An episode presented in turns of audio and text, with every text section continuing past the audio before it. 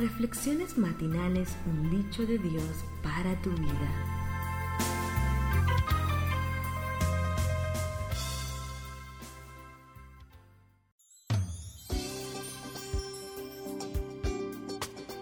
Hola, soy tu amiga Sarita. Te saludo desde el estado de Chiapas.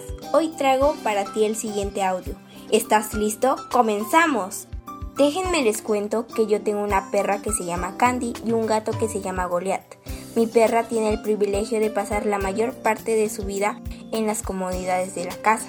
El gato tiene la libertad de vivir por fuera, trepándose a los árboles y persiguiendo a las ardillas. Por todas partes. El problema es que a menudo la perra se sienta y mira por la ventana preguntándose por qué no puede ser libre.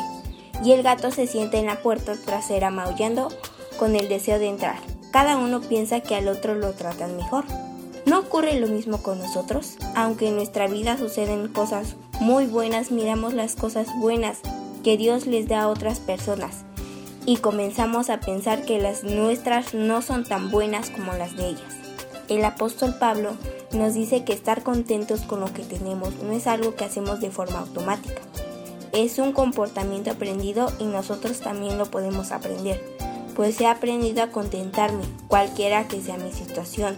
Sé vivir humildemente y sé tener abundancia. En todo y por todo. Estoy enseñando, así para estar saciado como para tener hambre, así para tener abundancia como para padecer necesidad. Filipenses 4, 11 y 12. Repite conmigo.